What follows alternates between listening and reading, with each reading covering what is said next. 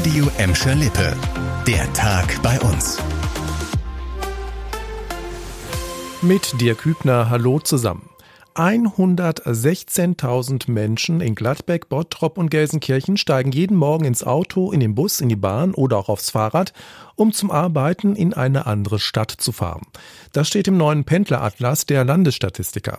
Die Zahl der Auspendler ist im Vergleich zum Vorjahr etwas gestiegen.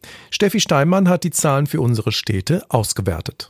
Allzu weit haben es die Gladbecker, Bottropper und Gelsenkirchener morgens nicht. Die meisten Pendler bei uns arbeiten in Essen, Bochum und Oberhausen. Einige fahren aber auch bis ins Rheinland.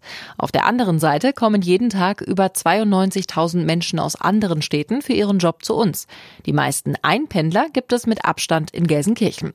Die Landesstatistiker haben sich auch angeschaut, wie viele Menschen im vergangenen Jahr von zu Hause aus gearbeitet haben. Überraschendes Ergebnis, trotz Corona-Pandemie war landesweit nur einer von vier Beschäftigten im Homeoffice. Nur bei Selbstständigen und Beamten war der Anteil etwas größer. Heute ist zwar erst der 8. November, aber so langsam könnte man schon an Weihnachten denken. Die Tafeln bei uns in Gladbeck, Bottrop und Gelsenkirchen tun das auch schon.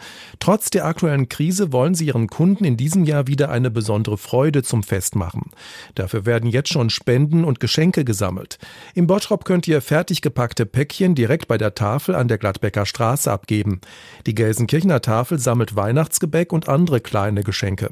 Die Sachen werden dann sortiert und in der Woche vor Weihnachten Weihnachten an die Kunden verteilt. Auch bei der Gladbecker Tafel ist eine Weihnachtsaktion geplant.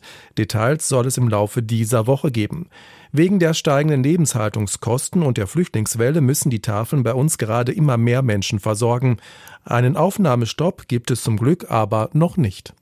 Steigende Preise und deren Auswirkungen bekommen auch die Schuldnerberatungen in Gladbeck, Bottrop und Gelsenkirchen zu spüren und rechnen in den nächsten Monaten deshalb mit einem größeren Zulauf. Durch die Energiekrise und die steigende Inflation würden sich immer mehr Menschen verschulden und Beratungsangebote brauchen. Auch immer mehr Menschen mit geregeltem Einkommen und festen Job kommen in finanzielle Schwierigkeiten und suchen Unterstützung. Die Schuldnerberatungen raten dazu, rechtzeitig zu handeln und sich Hilfe bei entsprechenden Stellen zu holen. Da es zu Wartezeiten kommen kann, sollte man schon früh einen Termin machen. Kostenlose Beratung gibt es in Gelsenkirchen bei der Diakonie, der Verbraucherzentrale und der GAFÖG. Die Stadt Gladbeck bietet auch eine kostenlose Beratung an, ebenso wie die Diakonie in Bottrop. Zum Schluss nochmal das Thema Vorweihnachtszeit. Da gibt es gute Nachrichten aus Gladbeck. Der Nikolausmarkt in der Innenstadt soll in diesem Jahr wieder wie gewohnt stattfinden. Das hat die Stadt jetzt versprochen. In den vergangenen beiden Jahren konnte die beliebte Veranstaltung wegen der Corona-Pandemie nicht oder nur in stark eingeschränkter Form stattfinden. Am ersten und zweiten Wochenende im Dezember präsentieren sich dann wieder Vereine, Schulen, Kitas, Kunsthandwerker und Geschäftsleute auf dem Willy-Brandt-Platz. Außerdem soll es ein kostenloses Kinderprogramm geben und am ersten Sonntag im Dezember sollen die Geschäfte in der Gladbecker Innenstadt aufmachen.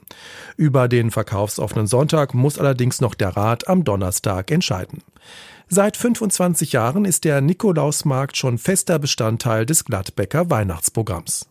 Das war der Tag bei uns im Radio und als Podcast. Aktuelle Nachrichten aus Gladbeck, Bottrop und Gelsenkirchen findet ihr jederzeit auf radio und in unserer App.